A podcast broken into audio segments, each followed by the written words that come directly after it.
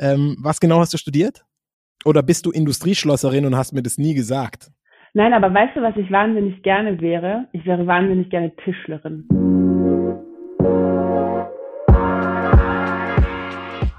Hallo zu Smack Hospitality. Ich bin Philipp Ibrahim und darf heute in meiner dritten Episode mit Anne Wahl sprechen, die erzählt, wie der integrative Kommunikationsansatz bei Accor funktioniert und wie sie ihre Karriere als Frau gestartet und jetzt zum Höhepunkt getrieben hat. Viel Spaß! Okay, äh, liebe Anne, schön, dass du da bist. Ich muss zuerst mal sagen, ich muss dich ja richtig ansprechen. Das ist nämlich nicht mehr Anne Wahl, sondern es ist Anne Wahl Potzeng. Und darauf muss er, ähm, äh, muss ich Wert legen. Ne? So bin ich gebrieft worden heute. Hallo Philipp erstmal. Es ist nicht ganz richtig ausgesprochen, aber du hast schon verstanden, ja, es ist jetzt am Wahl noch was dran. Oder an der Wahl vielmehr. Du hattest an, noch die Möglichkeit, an die Wahl was anzuhängen. Das ist doch schön. Ja, genau. Ein, ein Project habe ich angehängt, wenn du an deiner Aussprache arbeiten möchtest. Ein Project, schön. Ein Project, genau. Ja, Doppelnamen finde ich großartig, auch das haben wir schon gesagt, aber ähm, damit habe ich ja schon mal ähm, alles richtig gemacht und ähm, versuche dich heute einfach nur beim Vornamen anzureden, weil ähm, wir können uns ja tollerweise duzen. Das fällt mir sowieso leichter, weil an die Anne ist einfach nichts dran gekommen. Also es ist jetzt kein Vordoppelnamen Schön, dass du heute bei uns bist. Ähm, ich freue mich wahnsinnig, ähm, diesen Podcast, meine dritte Folge heute mit dir aufzunehmen. Ähm, ich hoffe, es werden lustige, spannende 45 ähm, Minuten, wo wir uns ein bisschen austauschen über das, was ähm, los ist und was so bei dir passiert und so weiter und so fort. Vielleicht stellst du dich mal kurz vor und sagst mal, wie man deinen Titel korrekt ausspricht und was genau deine Arbeitsbezeichnung ist. Damit bringst du mich schon vor die erste Herausforderung in dem Gespräch, Philipp, weil ich glaube ja nicht an Titel. Ich sage es für dich trotzdem. Also mein Name ist Anne, ich bin Senior Vice President Communications für die Region Northern Europe bei Accor. Also Senior Vice President, was mehr mit deiner Erfahrung und äh, nicht mit deinem, ähm, deinem Alter zu tun hat. Das ist ja auch immer wichtig. Wobei die Titel Senior Vice President auch schon relativ cool sich anhört. Also finde ich großartig. Als wir uns kennengelernt haben, weißt du noch, was du da für einen Titel hattest? Ja, ähm, das weiß ich noch. Da war ich Media Relations und PR Manager für Central Europe bei Accor. Und wir haben uns kennengelernt, Philipp, auf meiner ersten ITB, als man noch auf die ITB gehen konnte. Okay. Ähm, ich oute mich, ich kann mich noch genau dran erinnern, aber ich will dir die Bühne überlassen. Vielleicht erzählst du mal, wie wir uns kennengelernt haben. Wir haben uns kennengelernt bei der ITB vor fünf Jahren, muss es gewesen sein. Nein, vor vier Jahren. 2017 haben wir uns kennengelernt auf der ITB, mein erstes Jahr bei Accor. Ich war gerade zwei Wochen dabei. Und wir hatten damals diese Influencer-Sneaker-Aktivierung, wo wir Schuhe an die ganzen Influencer auf der ITB ausgegeben haben und zum Schluss war echt so eine so eine gute Menge an äh, Leuten mit diesem Accor-Sneaker auf der ITB unterwegs und wir wurden auch ganz oft drauf angesprochen. Und da haben du und ich uns kennengelernt und du hast mir übrigens, um auf den Vornamen zurückzukommen, auch zuerst meinen Vornamen verweigert und hast erst angefangen, mich mit Anne anzusprechen, als du gehört hast, dass ich auch aus Stuttgart komme. ähm, auch hier ein Outing. Ähm, es gab eine Vorgängerin und bei Accor ist es so, dass man die Telefonnummern ähm, netterweise einfach übernehmen darf. Ähm, und äh, deswegen habe ich dann einfach deinen Namen überschrieben und habe äh, die neue Liv reingeschrieben, was dich sehr, sehr zur Weißglut gebracht hat. Über Weißglut. Das hat mich sehr zur Weißglut gebracht, ja, das stimmt. Da kannst du bestimmt noch viel erzählen. Ähm, aber noch bis heute steht Anne Wahl und dann steht in Klammern Liv dahinter, einfach nur, damit ich dich auch weiterhin ärgern kann. Also wenn dich das freut, das ist immer noch so. Also wenn du, wenn du tatsächlich noch übertroffen werden möchtest, bei Max Schneer bin ich noch unter Katharina eingespeichert. ja, äh, äh das lassen wir einfach mal so stehen. Lassen wir unkommentiert stehen. Also, wir haben uns auf der ITB kennengelernt. Es gibt bestimmt nichts krasseres, wie nach zwei Wochen erstmal auf die ITB zu dürfen und dann ähm, direkt mich kennenzulernen. Ich gehe davon aus, oder ich weiß es noch ganz genau, es ist sehr viel Alkohol geflossen. Das war noch deutlich bevor wir uns gesittet benommen haben, würde ich jetzt mal gestehen. Und ähm, ich erinnere mich, dass wir dann ähm, wie immer in der in der Marlene geendet, geendet haben, oder? Ja, das stimmt, das stimmt. Wir sind in der Marlene geendet. Ja. Da habe ich, da habe ich das Recht auf meinen eigenen Namen bekommen. Ja, da, da habe ich nämlich mitbekommen, dass du aus der gleichen Stadt kommst wie ich, Stuttgart, und ähm, dadurch hatten wir doch jede Menge Gesprächsansätze, was doch spaßig war. Ähm, dieses Schwabengehen ist ja bei dir nicht ganz so ausgeprägt, weil du wohnst ja in München, ne? Ja, aber es ist genauso ausgeprägt wie bei dir. Du wohnst in Berlin. Ja, gut, ja, aber guck mal, äh, als Schwabe in München ist schon nochmal, ist schon noch mal ein Zacken schärfer. Wir in Berlin sind ja wenigstens die zweitgrößte Minderheit nach den Türken. Aber in, in München, da kannst du dich. Das unterschätzt du. Das unterschätzt ja? du. Da hast du nicht genug Insights. Es gibt wahnsinnig viele Schwaben in München. Ja? Ähm, weil der Schwabe, äh, der denkt ja gerne schlau und der denkt sich, München ist schon eine richtige Stadt, aber nicht allzu weit von zu Hause weg. Aha, okay. Und ähm, gibt es so eine Schwaben-Community in München, der du angehörst? Nee, leider nicht. okay. Äh, gibt es eine Schwaben-Community in Berlin, der du angehörst? Selbstverständlich, das ist ja wohl das, klar. Das denkst du dir jetzt aus. Connection hier. Nein, nein, das tatsächlich. Denkst du dir jetzt aus. Nein, nein, ich würde nie schwindeln. Es gibt tatsächlich sehr, sehr viele Verbindungen aus Stuttgart, die, ähm, die ich bis heute irgendwo habe und mit denen, mit denen wir hier im Hotel auch kooperieren ähm, nur ein paar zu nennen. Also Piece by Piece ist ähm, Fetzum und Teddy sind beides Schwaben, das sind ja ähm, hier mit dem Haus eng verwandelt und auch und auch viele andere ehemalige Weggefährten aus Stuttgart, die heute in Berlin sind, die gehen hier ein und aus, das kann man schon sagen. Aber nicht nur, da bin ich ganz offen. So haben wir uns kennengelernt, aber ähm, am Anfang äh, haben wir noch eine Weile gebraucht, bis wir uns wirklich auch so geschäftlich angenähert haben, weil als was Media Relations hatten wir am Anfang nicht ganz so viel zu tun, ne? Nee, das stimmt. Das stimmt. Was ich ehrlich gesagt, muss ich auch sagen, im Nachhinein ein bisschen schade finde, weil eigentlich ist die Idee von allem, was wir ja machen wollen, irgendwie auch mehr Gesicht und Standing und Raum denjenigen zu geben, die gute Jobs machen und vor allem so Hoteliers von Grund auf sind. Und da muss ich wirklich sagen, das bist du nach wie vor für mich schon. Auch wenn ich jetzt nicht mehr PR für dich machen darf, weil ähm, du uns abtrünnig geworden bist, aber eigentlich ist es ja auch genau die Idee dahinter. Und bis ich dich tatsächlich in die, in der Ecke irgendwie gefunden hatte, habe ich äh, einen Moment gebraucht. Was war damals dein Aufgabengebiet? Was heißt es Media Relations oder wie, wie, wo, wie hat sich das aufgeteilt?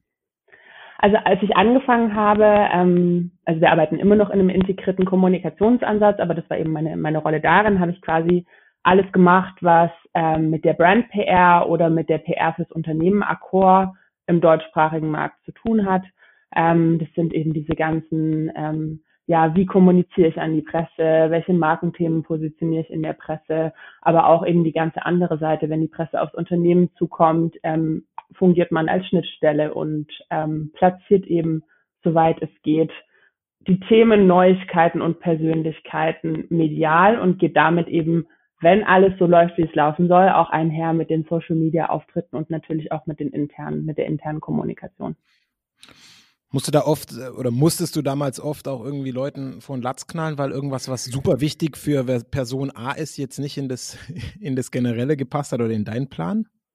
Ja, natürlich, das kommt auch vor. Also ich, so nicht nur für Arcor, sondern so generell ähm, muss ich schon sagen, wenn ich über meinen Job spreche oder was ich da mache, ähm, dann merkt man schon, dass die Fragezeichen, wie eigentlich so ein, ein Medium entsteht, wie eine Online-Plattform entsteht von einer Zeitung oder auch noch die gedruckte Zeitung oder Radio und Fernsehen, das wird irgendwie relativ wenig hinterfragt und auch der eigene Medienkonsum wird nicht so oft hinterfragt und dann merkt man halt schon, ja, es gibt Dinge, die sind für die Kollegen toll und neu und das will ich auch überhaupt nicht unterschätzen, aber mhm. das interessiert den Journalisten vielleicht nicht immer so, äh, wie wir das gerne hätten klar, und da kommt dann irgendwie so, eine, so ein gewisses Management an Erwartungen kommt hinzu.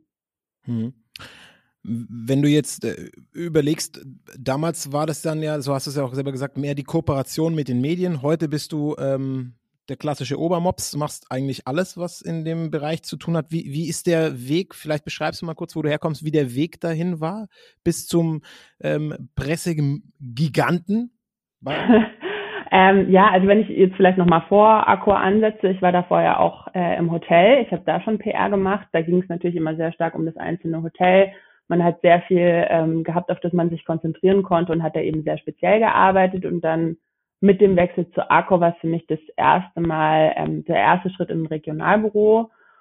Und was in der Zwischenzeit passiert ist, ähm, Accor hat sich verändert, Accor hat sich sehr schnell verändert. Ähm, wir sind von Hoteleigentümer hin zu Markengeber haben wir uns entwickelt und managen jetzt die Hotels, die gehören uns nicht mehr. Und mhm. dementsprechend werden die Marken und die ganze Kommunikation eben wichtiger und wichtiger für uns, weil das das ist, was wir verkaufen, um es ganz, ganz einfach auszudrücken.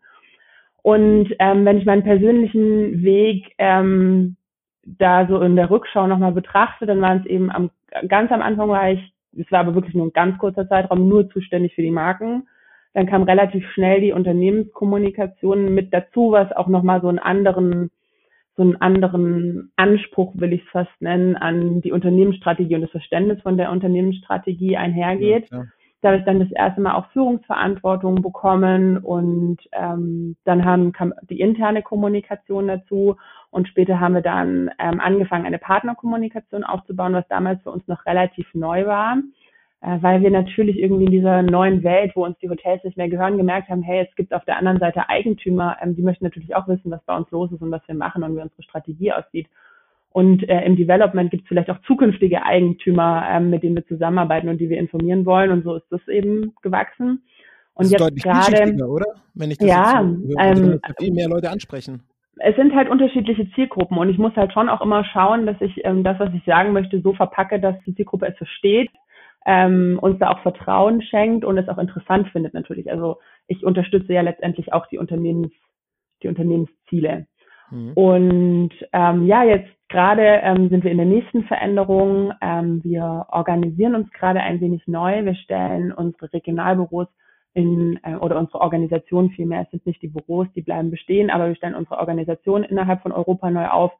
Und das ehemalige Deutschland, Österreich, Schweiz geht jetzt auf in, in dem sogenannten Northern Europe, ähm, was gerade 30 Länder umfasst. Tatsächlich seit zwei Wochen sind es 30 Länder, davor waren es 29. Und äh, da gehört jetzt eben äh, auch dazu äh, UK, Benelux, ähm, aber auch Osteuropa bis rüber nach Russland. Und das ist jetzt natürlich nochmal super viel vielschichtiger, weil ganz neue Medienmärkte dazu kommen, die ganz anders funktionieren als wir oder als andere ich Bildsprache, bin, so von Haus aus. Genau, äh, genau. Andere, andere überhaupt auch gesprochene Sprachen, andere Mentalitäten, auch anderes Nutzungsverhalten und äh, das ist gerade eine super intensive Phase, in der ich mega, mega viel lerne und die mir sehr gut gefällt. Mhm. Und die aber natürlich so auch meine Rolle dann wieder verändert, weil jetzt ist natürlich ein größeres Team da. Ähm, man muss ja schon auch schauen, der Lokalbezug muss weiterhin da sein und äh, letztendlich ist die, die große, große neue Herausforderung, wie führe ich ein Team, ähm, das in verschiedenen Ländern sitzt und wo nicht mehr alle an einem Standort sind. Wo auch nicht alle das gleiche Verständnis vielleicht haben für ja. Wichtigkeiten, wo unterschiedliche Prioritäten auch pro, pro Land nochmal gelten. Aber nur, dass ich das richtig verstehe, du leitest jetzt praktisch, äh, banal gesprochen, diese 30 Länder, äh, was mit Pressearbeit oder alles, was um die Presse, mit, mit Presse zu tun hat. Presse, interne Kommunikation und die Partnerkommunikation. Und dann bauen wir da gerade noch ein paar andere Sachen, aber das ist noch ein bisschen früh, um darüber zu sprechen.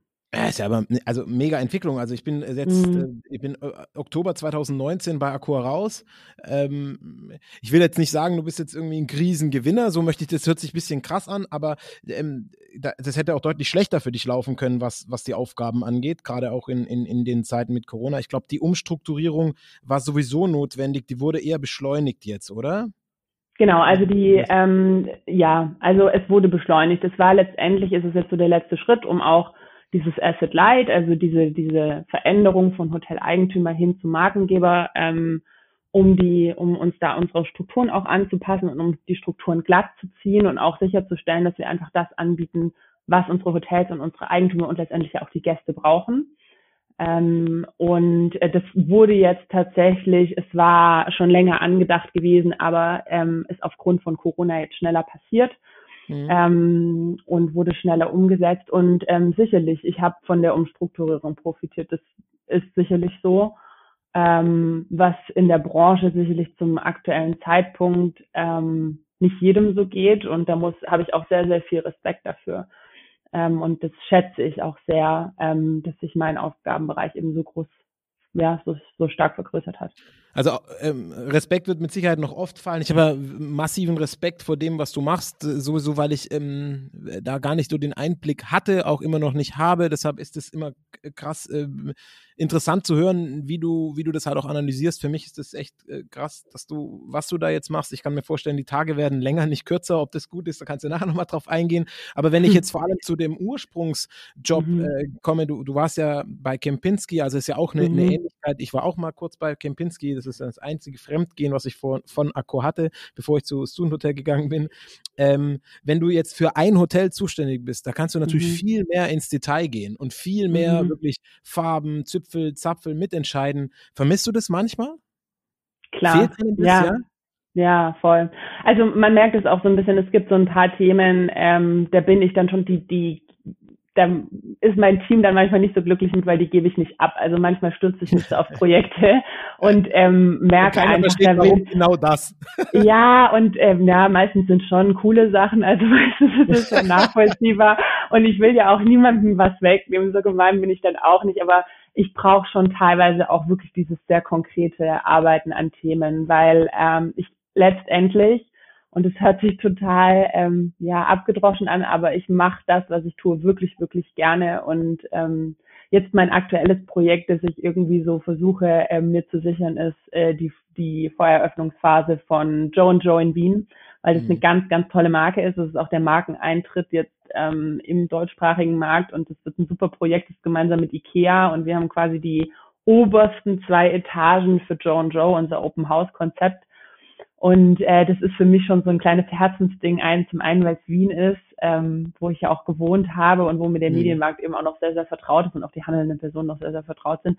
Und zum anderen auch, weil es eine tolle Marke ist. Und so brauche ich das für mich persönlich. Ich weiß, anderen geht es anders, wenn sie dann irgendwie aufsteigen und mehr Verantwortung bekommen und auch größere Teams leiten. Aber für mich ist es nach wie vor super wichtig. Ich brauche manchmal sowas, ähm, wo ich irgendwie so einen konkreten Outcome dann auch habe und wo ich selber die Ergebnisse sehe und da kann ich mich dann halt an so einer Pressekonferenz, die dann irgendwie von wirklich vielen Medien aufgegriffen wird oder an äh, schönen Interviews oder so, ich kann mich da wirklich sehr, sehr dran erfreuen, ja. Aber es äh, ist doch auch mega, wenn man, wenn man ähm, was machen kann, was einem wirklich Spaß macht. Ich finde, man merkt bei dem, was du machst, wie du es machst, ähm, auch, dass das, dass das absolut für dich ein, ein, Traum- und Herzensjob ist. Ich kann das auch aus eigenen Erfahrungen ähm, erzählen und auch wirklich immer wieder sagen, du bist auch für mich immer wieder guter Ratgeber, mehr als guter Ratgeber. Ich weiß nicht, über wie viele Sachen du schon drüber gelesen hast, die ich geschrieben habe. Und auch, ich akzeptiere auch äh, deine Kritik voll und was da kommt, hat immer Hand und Fuß. Das ist schon mega beeindruckend. Also Chapeau dafür. Ähm, wenn wir mal gucken, du bist ja, du hast vorhin schon ähm, Marc Schneer angesprochen, also bei es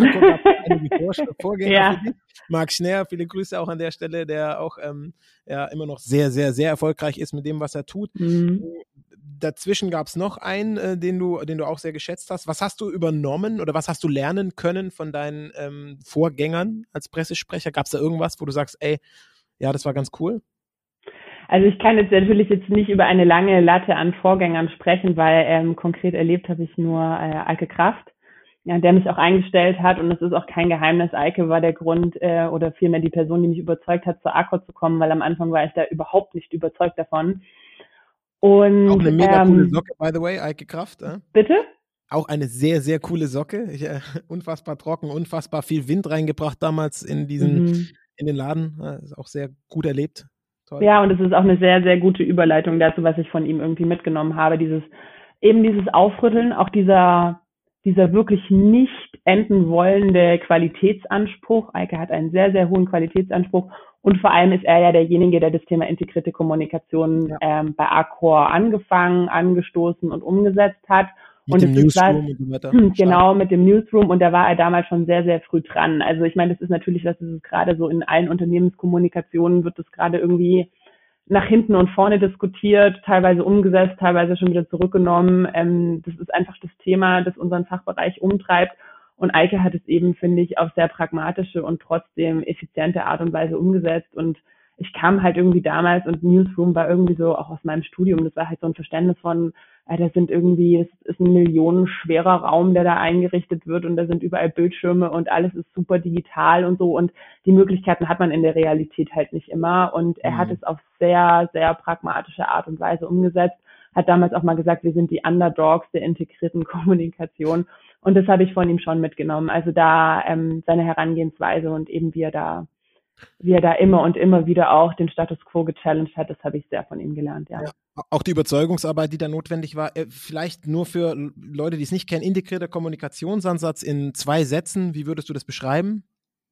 Integrierter Kommunikationsansatz in zwei Sätzen heißt, dass man die einzelnen Kanäle, die einem Unternehmen, einem Unternehmen zur Verfügung stellen, also zum Beispiel in der externen Kommunikation, Social Media, PR, aber auch in der internen Kommunikation wie das Intranet, wie die internen Social Media Portale, wie auch die klassischen E-Mailings, die man macht, dass das eben alles Hand in Hand miteinander gehen sollte, sowohl mhm. aus zeitlicher Perspektive als auch natürlich nach inhaltlicher Perspektive. Also das Ziel ist, dass ich quasi ein, ein konsistentes Bild zeichne über alle Kanäle und gegenüber allen Zielgruppen hinweg.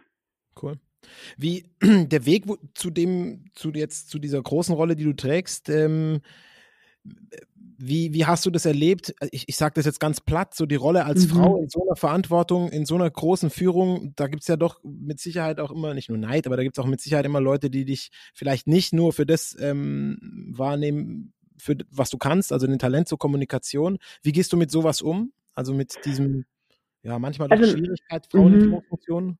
Also man muss dazu sagen, und das sage ich jetzt nicht, um mir selber aus die Schulter zu klopfen, sondern weil es einfach auch mit reinspielt. Ich bin ja auch für meine Rolle relativ jung, äh, mit 32. Ähm, und eine junge Frau im Berufsleben hat natürlich oder wird komplett anders wahrgenommen, als ähm, das bei männlichen Kollegen der Fall ist. Ähm, ich habe dabei Accor und ich möchte das auch mal sagen. Also ich glaube, es gibt viele, die dich auch einfach deswegen unterschätzen, weil du so jung bist. Und deshalb wollte ich das vorhin auch nochmal sagen. Es ist krass, wie viel mhm. Ahnung du hast von dem, was du tust. Ähm, ich hoffe, dass das doch deutlich mehr auch äh, wissen. Also zum Glück zeichnen wir heute einen Podcast, aber ich bin schon fast so rot wie mein Pulli, ja. ähm, weil, ob der ganzen Komplimente, die du mir machst, vielen Dank, nein, ähm, ja, vielleicht werde ich auch unterschätzt, keine Ahnung. Also das ist irgendwie was, womit ich nicht allzu sehr versuche, mich auseinanderzusetzen, weil ähm, klar, wenn ich jetzt irgendwie merke, jemand unterschätzt mich und dann kommt der Überraschungseffekt, wenn er von mir mehr sieht, als er erwartet hat, da habe ich natürlich die Trümpfe in der Hand.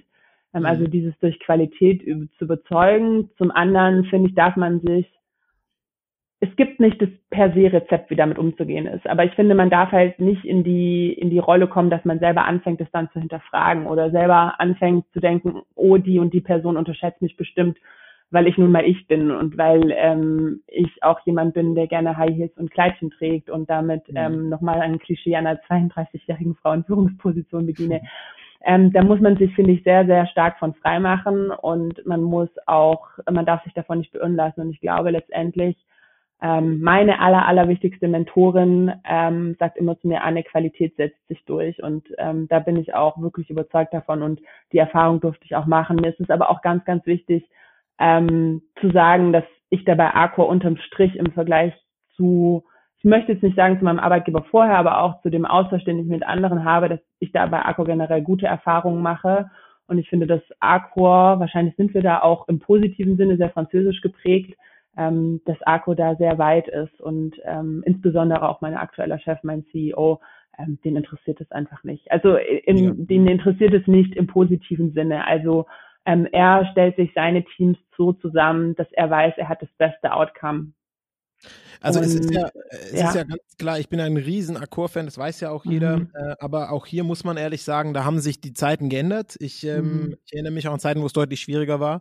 Deswegen bin ich mega äh, froh und auch happy, dass, dass du das so beschreiben kannst, weil genau dafür äh, soll das auch wahrgenommen werden. Es gibt bei Accor auch große, ähm, große Projekte, die genau in diese ähm, Akzeptanz- und Diversitätsrolle spielen. Also da ist es schon, schon tipptopp.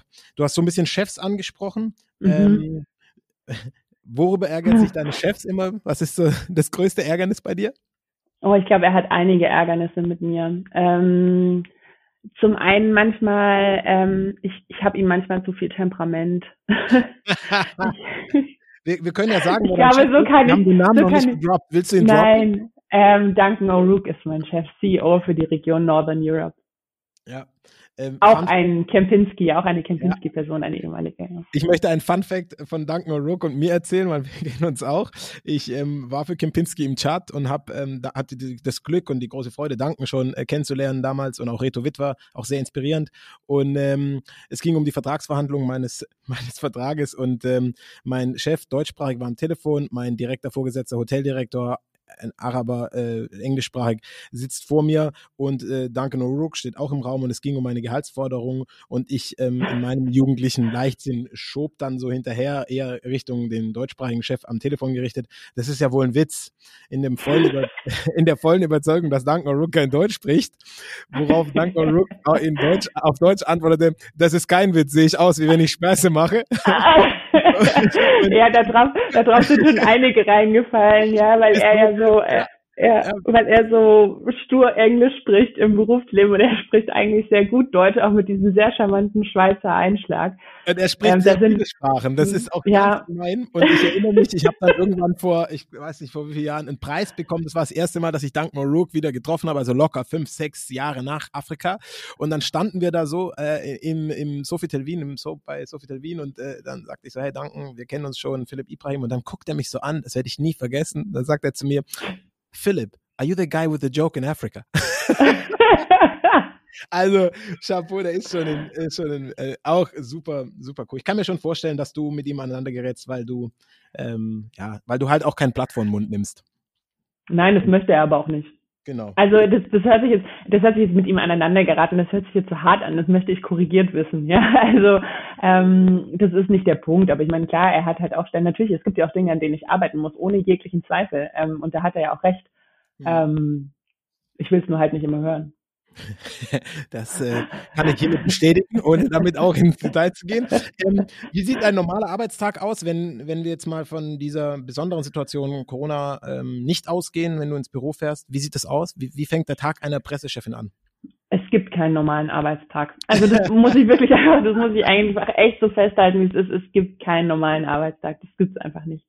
Mhm. Ähm, vor allem gibt es für mich noch keinen normalen Arbeitstag in meiner neuen Rolle, weil die habe ich jetzt tatsächlich während und mit Corona ähm, übernommen und das auch im, im Shutdown und der aktuellen Lage. Bitte? Ein Tag hat auch nie ein Ende. Ich erinnere mich wirklich bei dir, wenn irgendwo irgendwas passiert, dann kriegst du mhm. direkt eine Nachricht und musst direkt reagieren. Das ist also total egal, ob das drei Uhr früh ist. Das wird ja jetzt noch krasser mit dieser Riesenregion. Also ähm, es ist also schon vermessen zu fragen, wie dein Tag anfängt, weil eigentlich hört er nie auf. Naja, naja, sagen wir mal so. Also ich meine, ähm, das hat natürlich auch was damit zu tun, wie man aufgestellt ist. Ja, und mit der neuen Region stellen wir natürlich auch das Team entsprechend auf. Von daher wird sich das schon aufteilen.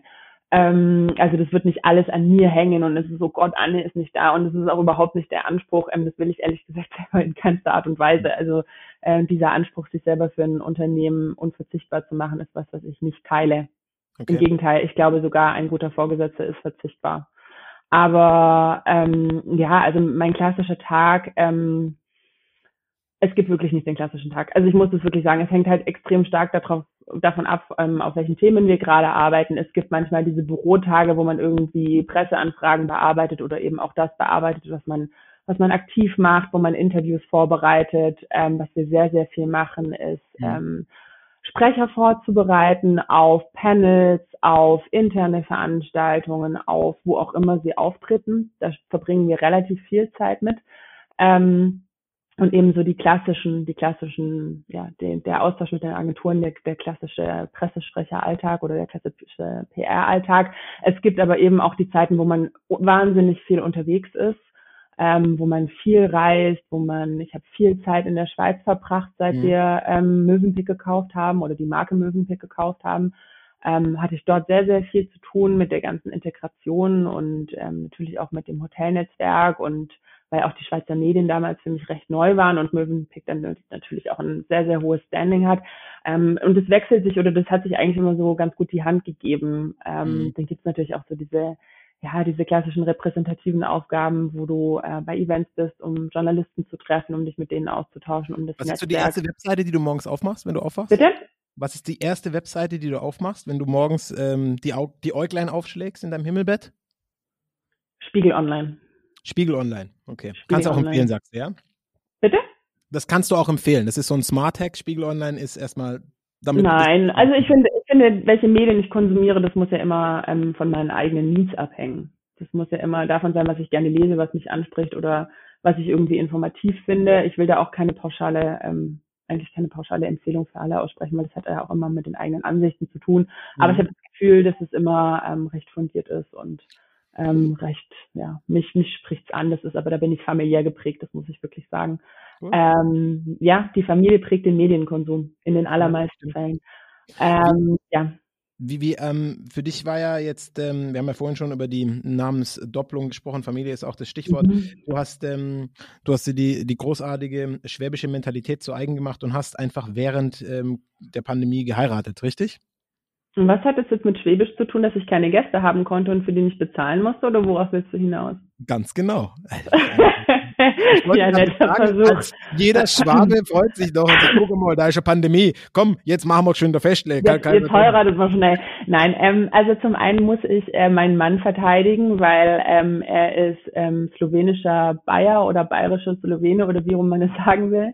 Ähm, das ist also eine gute Frage. Ich glaube, da kriegst du keinen Ärger, wenn du falsch sagst. Ja, ich weiß nicht. Also er ist Slowene, aufgewachsen in Bayern. Ähm, und das war nicht die Intention. Also deswegen das große, große Fest ist, ähm, wo wir auch alle großzügig bewirten werden.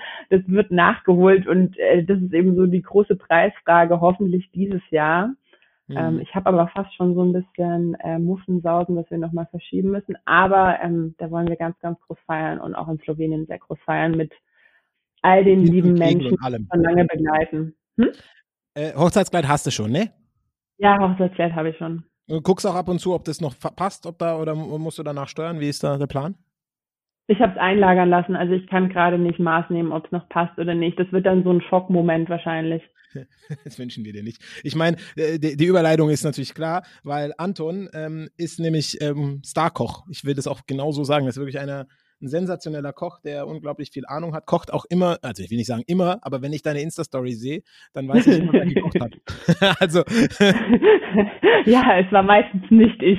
Ähm, und wenn dann, und wenn dann landet es nicht auf Insta, weil nicht zu herzeigbar. Äh, ja, ähm, ich bin tatsächlich mit einem hervorragenden Koch verheiratet und das ist nicht seine einzige Qualität. Er hat noch viele, viele andere. Ja, das stimmt, das stimmt. Aber für die anderen Qualitäten hat er wahrscheinlich, ähm, die hat er nicht zum Beruf gemacht. Also ähm, er kennt sich wahnsinnig wahnsinnig gut aus. Kriegt ihr zu Hause dieses Thema Gastronomie und Hotellerie auch mal vom Tisch oder?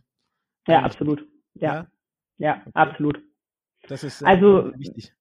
Ja, das ist sehr wichtig und das muss sich alles auch immer die Waage halten. Und ähm, ja, klar, man redet über den Job, aber ich glaube, das würden wir auch tun, wenn wir ähm, beide was anderes machen würden oder irgendwie nicht im, in der gleichen Branche wären. Ähm, muss ich auch ehrlich sagen, weil mir da seine Meinung super wichtig ist, weil mein Mann ein sehr, eine sehr, sehr erfahrene Führungskraft ist und ich habe ja auch früher mit ihm zusammengearbeitet und habe das eben seiner mitbekommen und ich finde, ähm, er ist, ein, er ist eine tolle Führungskraft und deswegen ist mir da seine Meinung immer sehr wichtig und das ist unabhängig von der Branche. Aber klar, natürlich, wir haben auch andere Themen. Wir, wir führen ein Leben zusammen. Es gibt andere Themen auf jeden Fall.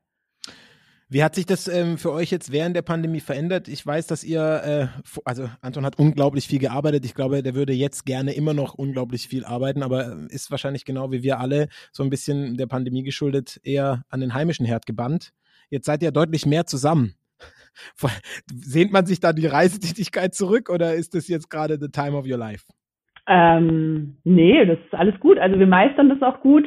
Ähm, es ist jetzt, wie es ist. Ich kann ihn total verstehen, dass die Situation natürlich, ich meine, er liebt, was er tut. Ähm, mhm. Sein, sein äh, ist ähm, in Schloss Elmau, die sind gerade geschlossen. Mhm. Ähm, das macht ihn jetzt nicht glücklich. Ihm fehlt das sehr. Ich habe ihn gestern schon aufgezogen und habe gesagt, ich glaube, er vermisst das Gefühl einer Kochjacke auf seiner Haut.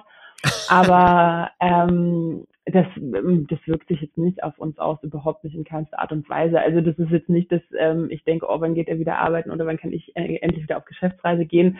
Es ist aber natürlich schon auch, ich meine, ähm, es ist Corona, ja, also wir sind natürlich genauso eingeschränkt wie alle anderen auch mhm. und wir würden uns halt sehr, sehr wünschen, wenn wir schon mal die ganze Zeit miteinander haben, ähm, dass man damit auch irgendwie mehr anfangen kann ähm, dass man reisen kann, die Zeit für sich nutzen kann, Freunde sehen kann und das geht dann natürlich alles äh, gerade nicht und da geht es uns auch wie allen anderen. Es muss jetzt gerade sein, aber ähm, wir würden uns da sicherlich alle anders wünschen. Ja, eine Sache habe ich noch nicht geschafft. Ich habe Anton noch nicht persönlich kennenlernen können. Ich hoffe, Nein. das wird dringend nachgeholt. Ähm, ich freue mich da sehr drauf, weil ähm, äh, unglaublich inspirierend ist, was du immer erzählst über ihn und auch was er da für einen Job macht. Äh, Elmar ist jetzt auch nicht die easyste Adresse und hat ja auch ein super Netzwerk, was dieses ganze FB-Thema angeht. Also darauf freue ich mich. Wenn, ähm, wenn wir mal so nochmal auf deinen Weg zurückgehen, du hast vorhin kurz erwähnt, du hast studiert, also du bist jetzt nicht irgendwie gelernte Industrieschlosserin, die gedacht hat, Mensch, ich kann gut mit Zeitungen, sondern du weißt schon, was du da tust. Ähm, was genau hast du studiert? Oder bist du Industrieschlosserin und hast mir das nie gesagt? Nein, aber weißt du, was ich wahnsinnig gerne wäre? Ich wäre wahnsinnig gerne Tischlerin, also Schreinerin. Ich finde, das ist so ein cooler Beruf. Ja. Aber egal, das nur am Rande. Ähm, nein, ich habe jetzt auf hm? Pandemie ausbauen und ausnutzen. Ähm, ähm, ich selber spreche aus Erfahrung. Ich habe einen Tisch, eine Bank, ein Sideboard und ein Regal gebaut. Ähm, also ich habe ähm, genau das Gleiche und ich bin super untalentiert ähm, beim Tischlern und oder beim generell beim Handwerken und habe das aber auch geschafft. Also gibt's gute, kann ich dir gute Tipps nachher offline geben? Ja, gerne. Das Problem ist nur, ich bin wirklich tollpatschig. Wahrscheinlich fehlt mir dann zum Schluss eine Hand oder so, wenn ich sowas anfange. Ähm, nein, aber ich habe tatsächlich, ich habe studiert, ich habe Kommunikation BWL und VWL studiert, ähm, auch hier in München. Mhm. Und ähm, ja, dann war ich eine Zeit in Dublin im Ausland. Auch nice. Mhm. Wenn, du bist ja, du hast es ja selber gesagt, noch nicht jetzt ähm, sage ich mal, auf der, äh, wie sagt man, auf der, auf der Endspur zur, zur, zur Rente. Du bist noch relativ jung. Wenn du jetzt selber dich noch zum Nachwuchs zählst, was ist so das Schwierigste, wenn man jung ist und in der Branche generell? Was, was würdest du da gerne ändern? Oder gibt es was, wo du sagst, das fehlt mir? Ich finde, es sind halt, das sind in dem Fall für mich zwei Aspekte. Das eine mhm. ist, ähm, wenn ich jung bin und das andere ist in der Branche. Ähm, wenn ich jung bin, muss ich ehrlich sagen, ähm, finde ich, dass die Herausforderung so an meine Generation Frau äh, ist, dass ich das Gefühl habe, wir sind die Ersten, die alles machen können. Ja, wir sind die Ersten, wo es wirklich so möglich ist, dass man Beruf und, und Karriere komplett miteinander vereinen kann. Ich glaube, so in den Generationen davor ähm, haben sich wahnsinnig viele noch entscheiden müssen und das ist jetzt anders. Gleichzeitig ist die Erwartung aber auch, dass wir alles machen und mhm. dass wir alles tun und dass wir alles mitnehmen. Und da wünsche ich mir so ein bisschen mehr Toleranz untereinander ähm, mhm. oder auch Toleranz für andere Konzepte und ähm, dass man da irgendwie auch einfach sieht, hey, jemand entscheidet sich dafür zu Hause zu bleiben oder jemand entscheidet sich dafür Karriere zu machen und keine Kinder zu haben oder jemand entscheidet sich für was komplett anderes und auszusteigen. Und ich finde, da schwingt immer sehr viel Urteil mit. Und ich glaube, das ist was, woran man arbeiten kann oder woran wir auch unter, wo wir einfach untereinander ein bisschen netter und toleranter zueinander sein können, weil nur weil jemand ähm, sich dafür entscheidet, seine Zeit der Familie zu widmen, ähm, ist der nicht weniger qualifiziert oder weniger leidenschaftlich oder weniger irgendwas. Ähm, der hat sich einfach für einen anderen Weg entschieden. Äh, Und ich habe immer so das, Hundertprozentig, ich bin, ich bin hundertprozentig bei dir. Ähm, selber bin auch Vater und mein Kind ist die mhm. Hälfte der Zeit bei mir und ich habe das auch ähm, im Übergang zwischen den beiden Jobs gesagt, dass ich die Zeit, dass mein Kind 50 Prozent der Zeit bei mir ist. Das heißt, ich muss deutlich mehr planen wie vorher. Es ist sicherlich nicht so schwierig wie bei Alleineziehenden, aber das ist schon nochmal eine andere logistische Herausforderung und ähm, ich kann nur von mir sagen, bei mir kommt da immer viel, springt immer viel Toleranz mit und viele sagen mhm. ah, ich finde es toll, wie du das machst. Und ich muss dann immer dran denken, dass das, was ich mache, ja nichts Besonderes ist, weil das wirklich mhm. super viele machen. Und ich wünsche mir da auch, dass die den gleichen Props und Credit krieg, Credits kriegen, wie jetzt ich das bekomme. Also das kann ich absolut nachvollziehen. Ähm, ja. Ähm, der Einstieg in die Branche, wenn du jetzt mal so ans Netzwerken denkst, wie schwierig war das für dich, an die richtigen Leute zu kommen? Du hast vorhin auch eine Mentorin erwähnt. Wie ist das? Äh, also ich finde, ja, ich finde so dieses ganze Thema Netzwerken ist auch so eine spannende Kiste, weil ähm, wenn ich jetzt mal so an meinen Einstieg zurückgucke, da wurde immer, oh, du musst Netzwerken, du musst ein Netzwerk aufbauen und irgendwie fand ich das immer so verkrampft und dafür eigne ich mich nicht. Ja, ähm, also ich bin jetzt niemand, der irgendwie rausgeht und seine Visitenkarte verteilt und dann am Abend, also ich bin kein Philipp, ja, also dir fällt es, du gehst, ja, das ist einfach so, du gehst halt irgendwie auf Leute zu und quatscht einfach mit denen und bist da super unverkrampft und so bin ich dann nicht. Mhm. Ähm, und das taugt mir auch nicht. Das ist nicht mein Weg. Und ich finde, ähm, bei dem ganzen Thema Netzwerk aufbauen muss man irgendwie auch so den richtigen Weg für sich finden. Und ähm, wenn ich jetzt mal irgendwie so zurückgucke, so die Momente, wo ich mich dann eben darauf verlassen habe, dass man da vielleicht, dass ich vielleicht irgendwie zwei Jahre länger brauche als ein Philipp Ibrahim, aber ähm, ich trotzdem irgendwie ähm, an ein Netzwerk komme, ähm, dann, dann ist es irgendwie einfach so passiert. Also man kreuzt ja in seinem Berufsleben irgendwie wahnsinnig viele Menschen und für mich war so das Geheimnis, ähm, dass ich an den Menschen festhalte, wo ich merke, hey, die, die sind für mich nicht nur beruflich ein Vorbild, sondern eben auch menschlich, weil das spielt mhm. miteinander oder es geht miteinander einher. Und ja, meine Mentorin, die ist eigentlich, ähm, eigentlich heißt sie, ähm, wenn ich nicht in einem Podcast bin, ist sie einfach meine PR-Mama. Mhm. Ähm, weil äh, sie war meine, sie war meine Regionalverantwortliche. Also sie ist quasi das gewesen, was ich heute für andere bin. Nur hatten wir das Glück, ähm, dass wir in einem Büro saßen uns ein Büro damals in Berlin geteilt haben, weil sie eben vom Kempinski Head Office ausgelagert war äh, und in Berlin saß statt in München, wo damals die Dach oder wo jetzt noch die Dachstruktur ist.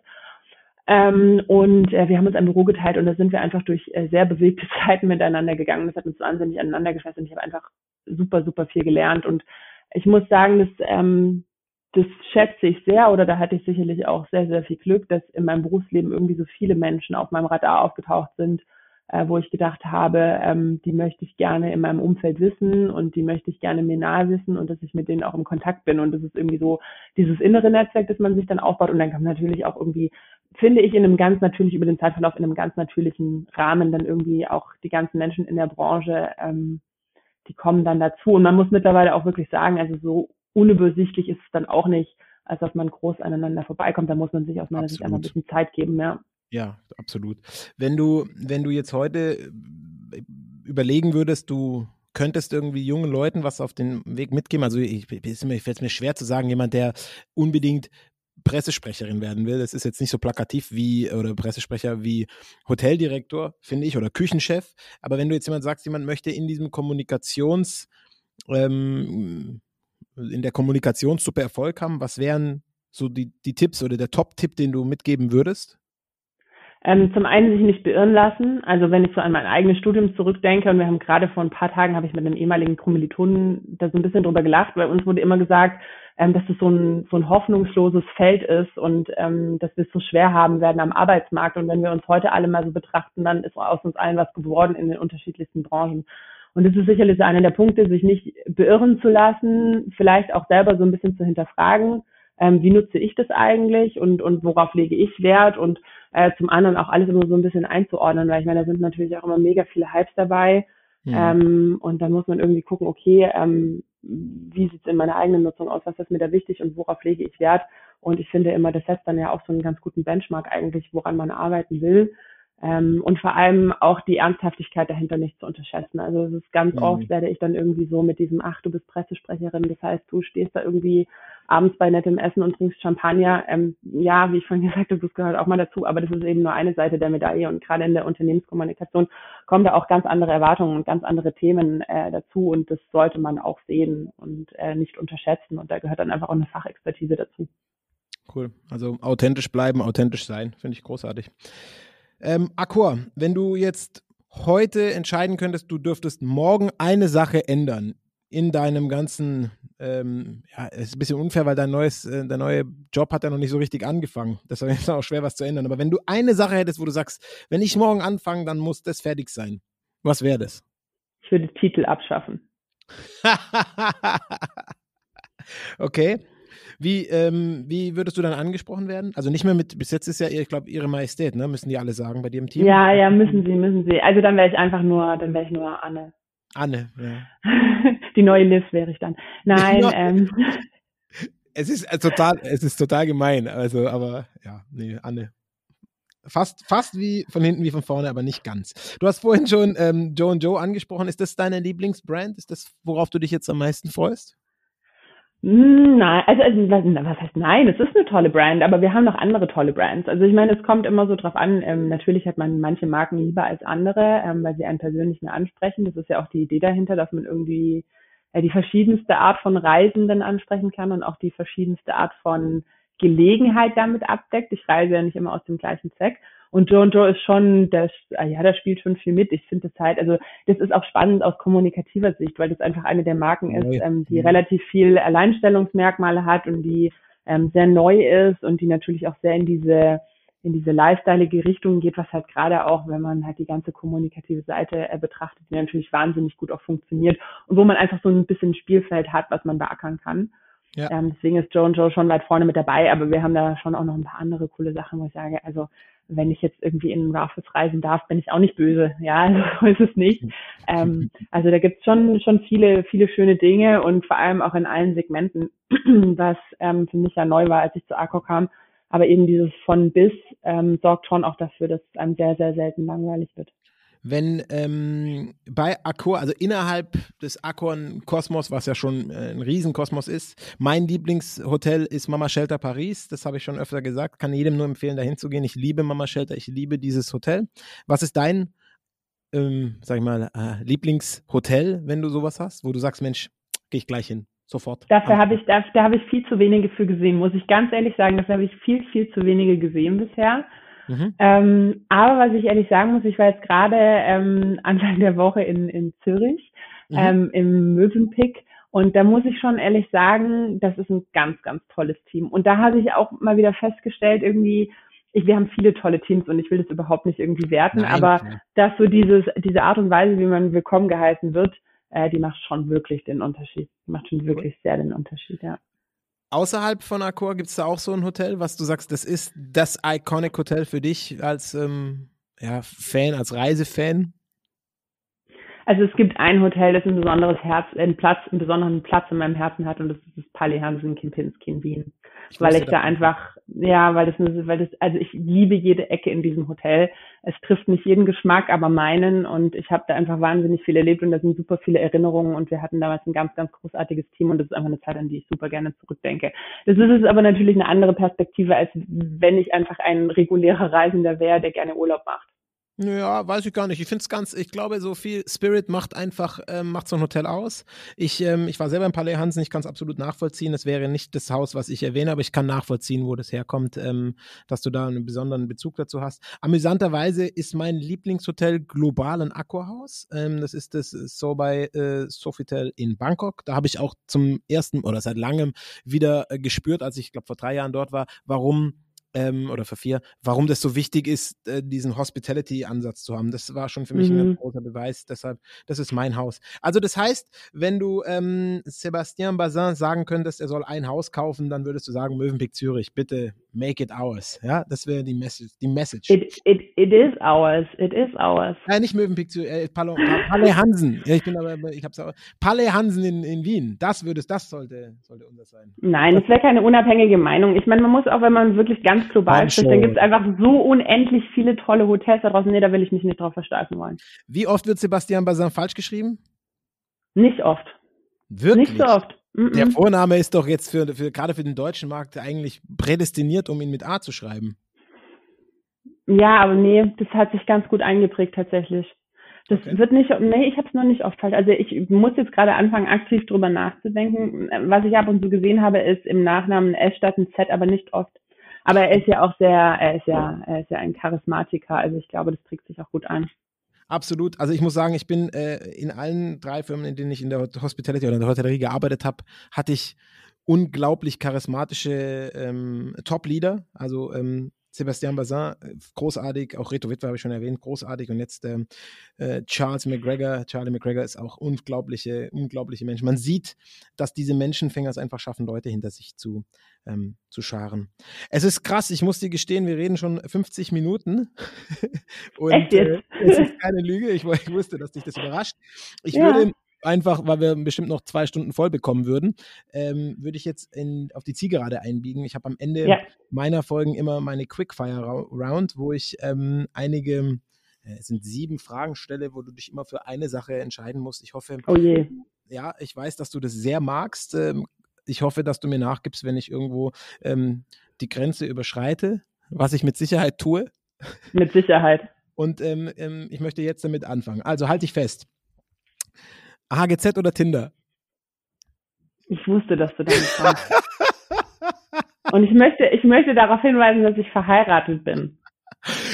Ich möchte. Aus Überzeugung ich möchte allen erklären, ich habe in meinem letzten Interview gesagt, auf diese Frage, und das war wirklich ehrlich, da hat, äh, Fritz Dieck hat mich gefragt, AHGZ oder Tinder, und ich habe gesagt AHGZ, weil es wirklich der Wahrheit entspricht, und habe von Anne eine Nachricht bekommen, dass es ja wohl eine Unverschämtheit sei, dass ich das sage. Das wird doch gar nicht wahr sein. Sage ich, nein, das ist wahr. Deswegen, hier ist der Payback, und ähm, ich äh, notiere AHGZ ja, und ich möchte, ich möchte der Vollständigkeit, äh, bevor ich einen bösen Anruf von Rolf Westermann bekomme, möchte ich der Vollständigkeit halber ähm, dazu sagen, dass es nicht an der AHGZ lag, sondern an Philipp und Tinder.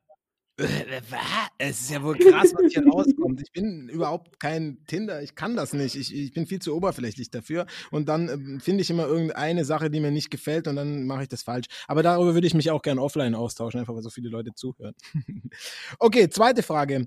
Ähm, in der Brie, in der Brie oder in der Pfann? In der Bitte was? In der Brie. Es geht um Maultasche. Ah, äh, Pfanne. Sie meint in der Pfanne für die Schwaber, gell? Okay. Ja, das meinte. Äh, Jeans oder Jogging? Jeans. Äh, ganz aktuell Clubhaus oder Cluburlaub? Ich bin von beidem noch nicht überzeugt.